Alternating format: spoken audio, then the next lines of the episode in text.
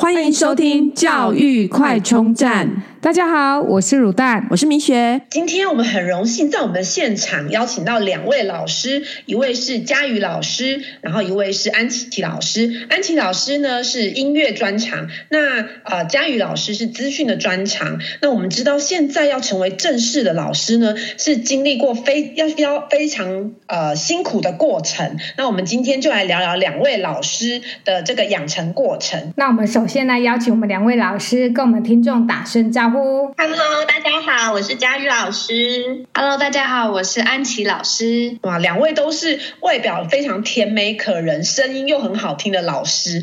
那想问一下，两位老师，你们从小的志愿就是当老师吗？还是说有什么契机开始决定要当老师？是安琪老师。呃，我小时候其实因为我是从小就是学音乐。然后，所以那时候学音乐的过程中，身边的朋友都是要么就是呃出国，然后要不然就是在呃学校当老师，要不然就自己开一个工作室。然后在我那个时候，就是一路上的音乐过程中呢，其实我那时候是非常想要就是出国，所以那时候也就准备要出国的这个过程。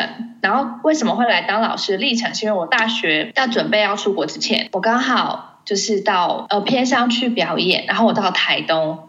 然后记得那一次台东，就是我们是一个户外的草地，然后有很多呃偏乡的小朋友来听。然后因为我自己有本身也是，就是我妈妈也是原住民，然后那边那一天都是非常多原住民的小孩子。然后我们在互动的过程中，我就发现那种感觉就是还蛮微妙的，觉得那种感觉是可以把音乐分享，然后还有一点教学的感觉是很不错。所以在要出国前呢，就有提议说要不要去偏乡教学看看，所以我就过去偏乡教书了。然后教书了之后，也就开始踏上我就是开始想要当老师的这个念头过程，这样。对对对，嗯嗯。那佳宇老师呢？我是佳宇老师。那从小的志愿，其实我不是想要当老师。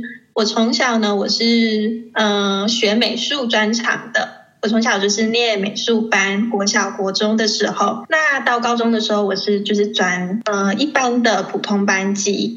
那其实说，我从小就读美术，所以我那时候是想要当艺术家。然后后来就是到大学的时候，我专攻的是数位媒体的领域。那时候我想要当的是三 D 电脑动画师。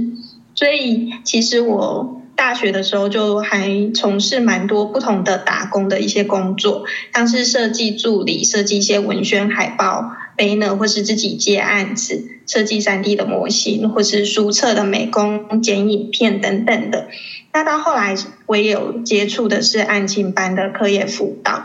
那刚刚跟安琪老师有一点像的一个部分是，因为我在大学的时候，我接触到一个客服的一个机会，是教偏乡的孩子。那么那时候，我们远距教学的。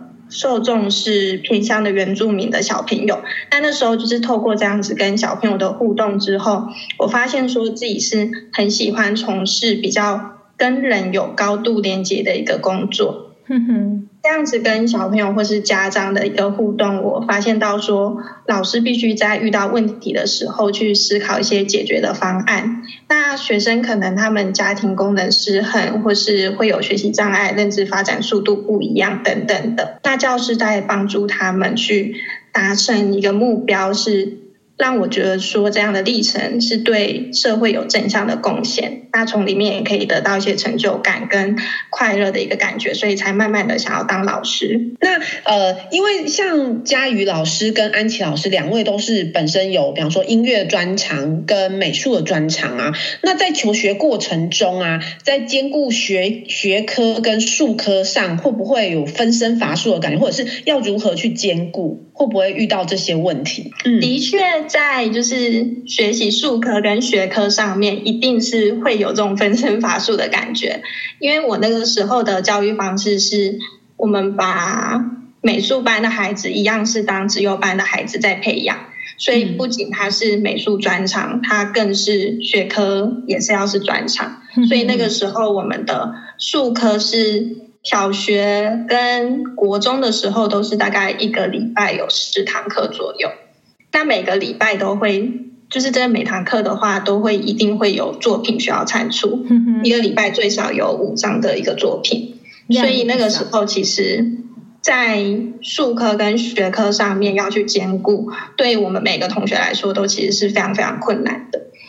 但是那个时候，因为自己是真的很喜欢画图，所以其实就是把假日的所有时间都用在学科跟术科上面，所以才有办法做兼顾。嗯，那安琪老师呢？嗯，我刚刚听那个佳瑜分享，我也觉得也蛮像的，因为就是音乐班也都是很多课程，像体育课啊、电脑课、美术课。非常多课程是没有上，因为我拿来挪来上音乐课。然后我那时候的感觉是，因为我自己也是很喜欢音乐，所以我会因为有自己的目标，我知道我的学科要达到什么样的程度，我才能够让我的音乐跟我的学科搭在一起。所以我会因为这样，然后就是再把我自己的学科兼顾。所以我觉得一定要有，就是对自己的呃学的这个东西要有热爱。这样才会有办法去兼顾那个学科的部分。嗯，因为常常听到很多家长说，小朋友原本比方说对音乐或者对美术有兴趣，可是因为变成专班，然后在这种压力之下，突然会反而失去那个兴趣。所以两位过去都没有发生过这样的问题。我自己是没有，因为我真的那时候我们学校老师安排的课程都非常非常的有趣。其实事后就是我到高中的时候是到普通的班级去。然后跟一些同学们去聊天过后，才发现说，原来他们小学的时候以及他们国中的时候的求学时代，大部分的时间都是投入在学科。嗯，所以这时候就觉得自己其实是非常非常的幸运，可以有很多的时间去呃花在自己的兴趣上面，然后也从中有得到非常多的乐趣。所以对我来讲的话，美术在成为专班，我觉得。它是对我来讲是一个非常好的一个体验，并没有说因为这样子就不喜欢美术，反而有平衡到你就是要念书的压力就对了。嗯，念书的压力，对啊，就是我觉得是疗愈你的，可能是就是念书其实有时候对孩子来讲是比较容易产生压力，可能对我自己也是。但是同时间，如果就是可以有一个美术的。兴趣的话，其实它是可以让我们更坚持去在学科方向去认真努力的。嗯，那可以请问一下安琪老师，您音乐的主修跟副修是什么？因为音乐也是呃每天都需要花很长的时间来练习的。练乐器，对。我的主修是长笛，然后副修是钢琴。然后在求学的历程，其实我那时候呃一路上就是我有看到我的我自己的本身经验，是我其实自己没有那么喜欢。呃，没有办法一直在学科上面很拼的那一种，所以我觉得我也是很庆幸有音乐可以让我调整心情。嗯、但是我的确说遇到很多朋友是从小他可能对音乐是也蛮喜欢，但是因为进来他发现跟他想的不一样，那他就越练是越压力越来越大。然后我觉得差别是在于遇到的老师吧，我觉得我遇到的主修老师其实他蛮会带领我，就是当我遇到一些困难，他是可以带领我前进的，所以。即便这过程中是有压力，可是我觉得那个老师，然后跟身旁的朋友能不能一起，我觉得这也是一个，也算是影响到我那时候可以让我，让我可以继续在这个过程里面，即便遇到困难，但也不会觉得想要放弃这样。嗯嗯嗯，对。那现在因为少子化，就是正式的职教职是的缺是非常非常少的。那两位真的很不简单，可以这样取得这个正式教职。那可不可以跟我们聊聊，就是整个呃教职的养成过程是什么？那两位在这个心路历程上有过什么样的呃，就是。呃，冲突或过程这样子。我是安琪，那我就先来分享一下。我在呃，一要考老师的话，一开始要先你要修教程，然后要修教程之前，你必须要先考试，考试过了你才可以修这些学分。我以前在大学是这样，在嘉义大学的时候，然后那时候考试完毕，你可以修完学分之后，好，修完学分之后，你可以才能去考呃教检，因为现在跟那个时候的体制不一样。我以前是。先实习再去考教检，但现在有改变了。就我们那时候是考完教师证之后呢，再去实习。然后实习之后，我还必须要等，要成为正式老师之前，我要到各个学校。因为我那时候是考国高中的话，就是要到每个学校去看有没有开缺，或者是联招。那联招就是他会集体在同一个地方，比如说中区、北区、南区也有这样的缺，透过这样的缺去考正式老师，所以中间的过程其实如果你要修老师的话，通常都会在大学的时候修完教育学程，然后大学毕业完成实习跟就是教师检定这样，然后再去考最后一个教师正式。嗯哼，那教师正式上之后就是正职吗？还是说这是拿到教师证？教师正式的话就是正式老师，就是。哦在那个地方，对，就是固定在那个学校。但如果你要调离的话呢，你就是在看你的积分，看你可以调到哪个地方这样。嗯嗯，不好意思，刚刚可以请教一下，两位老师是呃国高中老师还是国小老师？我们都是，我们现在都是国小老师。但是安迪以前他的呃本来是修习国高中的师资培育嘛。嗯嗯，对。因为安琪是有国高中的教师证，也有国小的。可不可以请安琪分享一下，说你当时哦，就是说你为什么会从国中想要转到国小的这段心路历程？我那时候在也是刚毕业之后考上教师证，然后要开始进入教师甄试这一段，每一年就会有一有一段时间，比如说四到六月份就开缺，然后随着我考试的时间呢，可可能一年、一年、两年、三年，我都觉得。还可以再拼一下，可是我看到那个缺，有时候全国可能就是一个。我还记得有一年有有连续两年都是开一个缺，一个在金门，然后另外一个是在高雄，我忘记哪个哪一个学校。然后那时候应考人都是七八百个人，我们就是考一个缺，所以有时候考完就是你没有没有考上，那是不是再准备一年。然后这个过程我就觉得，虽然有想要有很想要继续当老师的这个心态，可是会觉得好像看到人越来越多，然后还有一些现实的困境，有点有也是会怕自己会被磨损，所以我就刚好看到了就是国小的这个机会，我想说未来试试看这样，所以才会转到国小。的教师，对，那你们可不可以聊一下你们目前两个人的状况？因为你们目前的一个就是现在的呃、嗯、国小教师取得的一个状况跟阶段。嗯，刚刚安琪有讲到说，就是师资培育的历程是先修完师资职前教育课程，那大学的话就是五十四个学分，那修完之后会再进到教师资格考试以及教育实习。那教师资格考试以及教育实习都完成之后，就会取得教师证书。那最后，如果想要真的当正式老师的话，就是可以通过教师甄试，或者是呃公费教师的考试。那我跟安琪，我们都是就是通过公费教师的考试，再来现在这个学程来做一个培训，之后预计是在嗯七八月的时候会分发到国小里面去做正式教师的服务。所以就是所谓的公费下乡吗？对对对，就会到偏乡地区去，嗯，担任教职。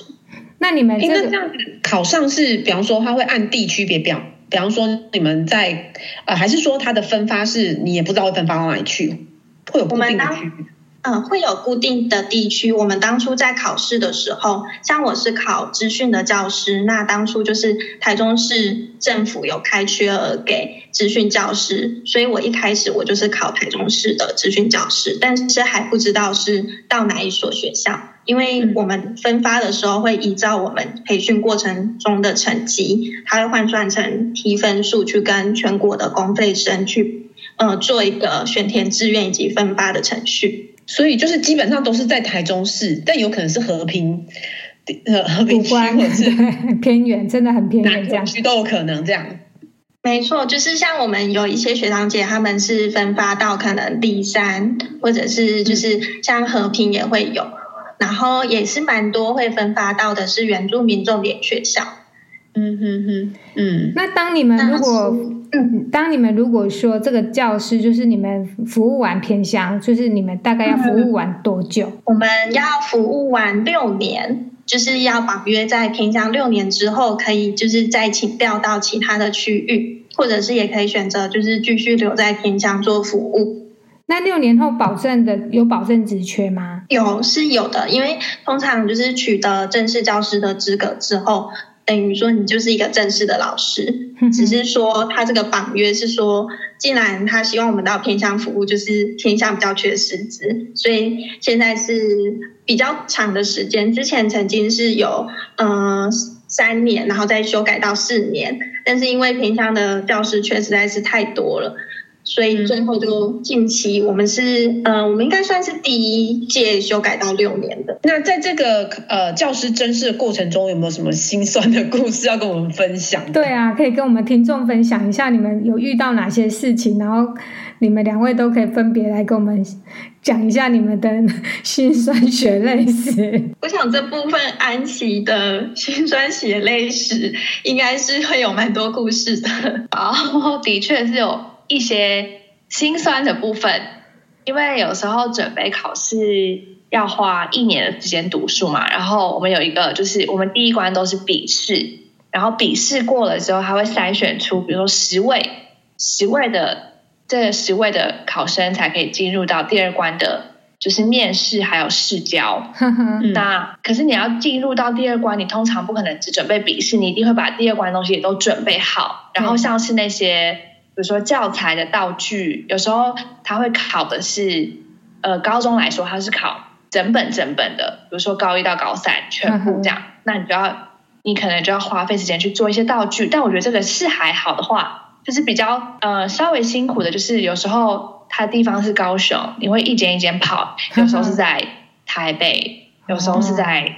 台东等等，那你可能就要花费这些花呃车钱之外，你要住宿嘛？天哪，真的是舟车劳顿的奔波。对，这样子考完一 round，有时候之前的记录就是这样子考完累积的钱是有一万多块，因为你还是要每一间只要有开都去考。对，所以也是就是这部分，我觉得算是车程跟钱，然后还有就是这些时间的话是比较需要。就是心情上的整顿一年，然后为了这几间，他如果没有，就从头再一次再来准备，真的很辛苦啊！因为一年才录取个位数的人，真的非常的难考。这个是真的，真的蛮蛮蛮，就是很有难度。然后我觉得，我想分享一个，就是我觉得最有难度的，就是因为我不知道别科是怎么样，但是以我音乐科来说的话，我们考科的内容有时候面向是很广的，即便你可能是。乐器，但他的考科像我之前考过很多，他要你打爵士鼓，然后他要你可以帮芭蕾舞团伴奏，就是依每一个学校的需求，所以你今天你要去考每个高中的的音乐老师，你要先了解一下他们的特色是什么。哦，他们所以跟你的主修是没有关系，他是可能他就是想要打鼓，所以你就要马上要打出来这样子。对，他可能就是我现在我这边有个，比如说桃园高中会有芭蕾芭蕾班、芭蕾舞团班还是舞蹈班，那。嗯，他就是让你弹出芭蕾舞跟现代舞的配乐，就是即兴六首。那他可能太硬了吧？对，即兴六首。它通常开出来，通常时间非常短。就是一个月内，甚至不到，可能一两礼拜就马上考试，永远都猜不到他这一次要考的是什么东西，就不一定是纯教学这样的东西了。这真的很不简单。对，真的要取得就考取真的是非常不容易，而且又在个位数的那个录取名额。嗯，所以是真的还蛮佩服那些老师们，他可能在短时间他要找人学或上课，要在急速的时间内要达到那个。目标这样。那佳宇这边呢，有没有什么可以跟听众分享的？因为我是算比较幸运，我其实没有就是呃通过教师真试的这一些辛酸血泪。我是在我休息完拿到教师证之后，我直接考取现在就是我们做的这个培训，它是一个公费的硕士班。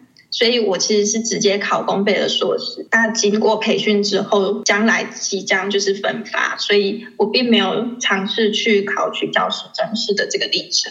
所以走的路是不一样，所以就不需要有那些独立面试的一个的部分的考验，是这样子。呃，独立的面试在公费的面试还是有，但是它跟教师的甄试的选拔就会不太一样。它用的方式就是。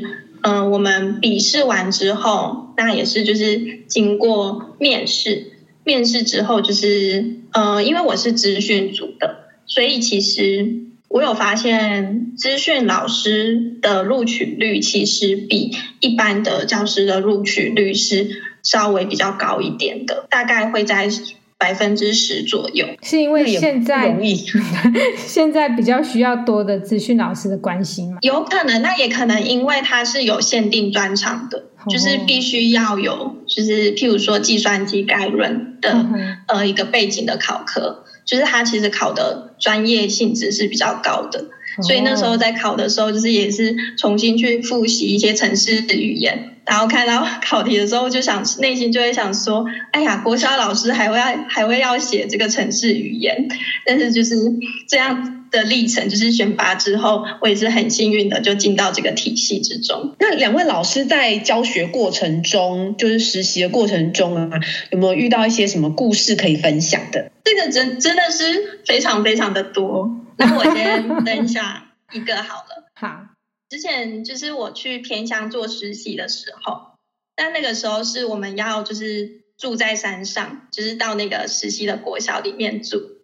那我们是住在，因为偏乡的话，它比较是没有就是完整的一些教师宿舍，可以让我们直接住在那边。那那时候我们是住在呃五道教室，它是五道教室兼音乐教室。就是那个大通铺，然后旁边都是镜子的那个地方。那个时候去平乡服务的时候，我们是呃一整天都是就是我们平乡服务的老师在上课。那时候是暑假，然后上两个月的课程。那那时候孩子们跟我们是整天都相处，所以他们就非常的热爱老师。我就记得说，一整天上完课之后你就很累了，然后就想说。待在舞蹈教室里面休息，但是孩子他们就会就是再跑回来，然后 在舞蹈教室前面一直偷看，说要找老师。甚至我们去上厕所的时候，然后他们都会就是 说：“老师，你是不是在里面？”然后 或是放学的时候，他们就会跑过来找我们玩，就是我们会一起在操场赛跑。那时候真的是嗯，跟孩子们度过很快乐的时光。那时候他们就会说什么：“老师，你们明年可不可以再过来？” 或者是就会每天就是都会送小卡片给我，还会自己就是折折纸送给我们。因为他们偏乡有一个特色是教师的流动率非常的高，所以其实就是会养成说他们就是对待老师会很热情，他们的社交能力会就是其实。比一般都市的孩子好，他们很想要跟老师产生连接跟互动。到偏乡真的是一个就是非常快乐的一段回忆，就是跟当时的那些孩子们。但是也发现说，其实对他们来讲，老师的离去是一件就是习以为常的事情。对，所以那时候就是会有一些感悟，觉得说，可能我们一下子是教非常多的学生，比较不会说就是对个别的学生产生非常大的就是记忆点，但是其实我们对孩子们来说，在他们的成长历程所里面是非常的重要的。那时候离开的最后一天，所有的孩子们他们都哭得很惨，但是尽管如此，就是他们还是要去学习说。老师来这样子很短的时间，那老师又离开，他们一直去适应新的老师，所以也会觉得说，其实到偏向服务是，嗯，也是要抱有就是一种使命感。就是尽量是带给孩子们最好的一个学习，然后也就是会很想要跟他们培养更多好的回忆。觉得听得蛮感人的，因为想要这些孩子这么小，然后每隔一段时间就要面对这种分离，这样，而且他们一定很珍惜，就是有老师来的日子。嗯、没错，嗯，那时候他们就会特地请假，就是可能他们要去补习班，但是他们就请假来上我们的课。他就说呢，因为补习班。每个礼拜都有，但是老师们可不是天天都会来。你看，对城市的小孩真的要很珍惜。会觉得回到城市之后，小孩落差很大。安琪这边呢？那我分享的也是我的第一年教学的时光，因为我那时候就是第一年，就是回到部落，然后回到我自己就是家乡的部落，所以我那时候算是满腔的热血。然后那时候。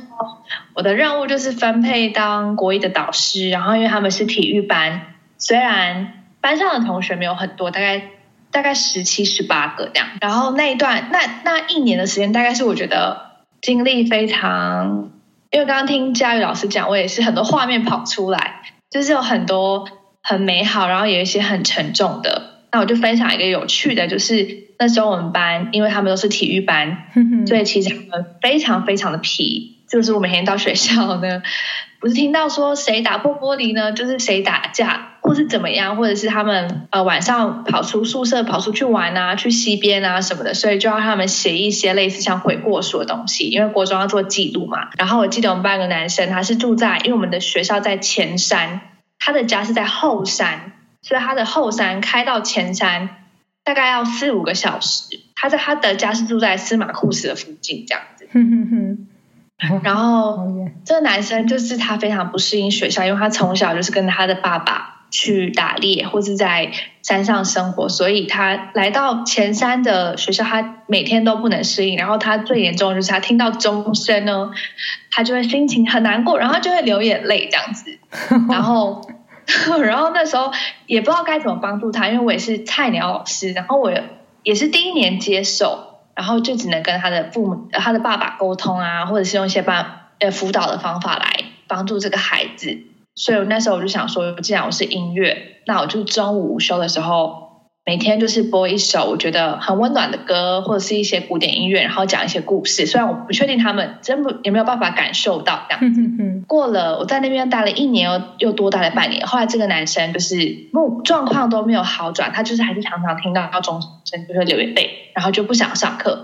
但是我回到就是台中，大概我记得是有过两年，就突然收到一个老师给我的讯息，就是说那个小朋友写了一个作文，然后就有提到我，然后还有播放了一首我之前给他们听了一首，就是一个。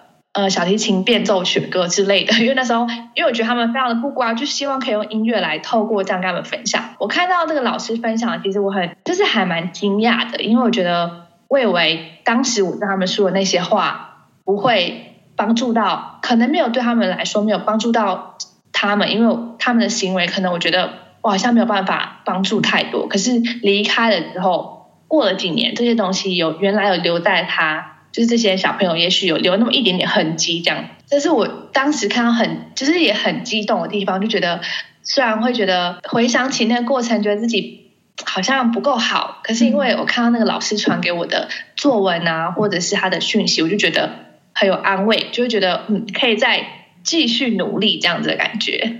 我觉得两位老师都超温暖的，好感人哦。对啊。哇，我们聊到这边，我们要跟听众朋友卖个关子，期待下一集。因为下一集我们要请两位老师在一起跟我们聊聊有关一零八八课纲国小阶段对于学生的影响。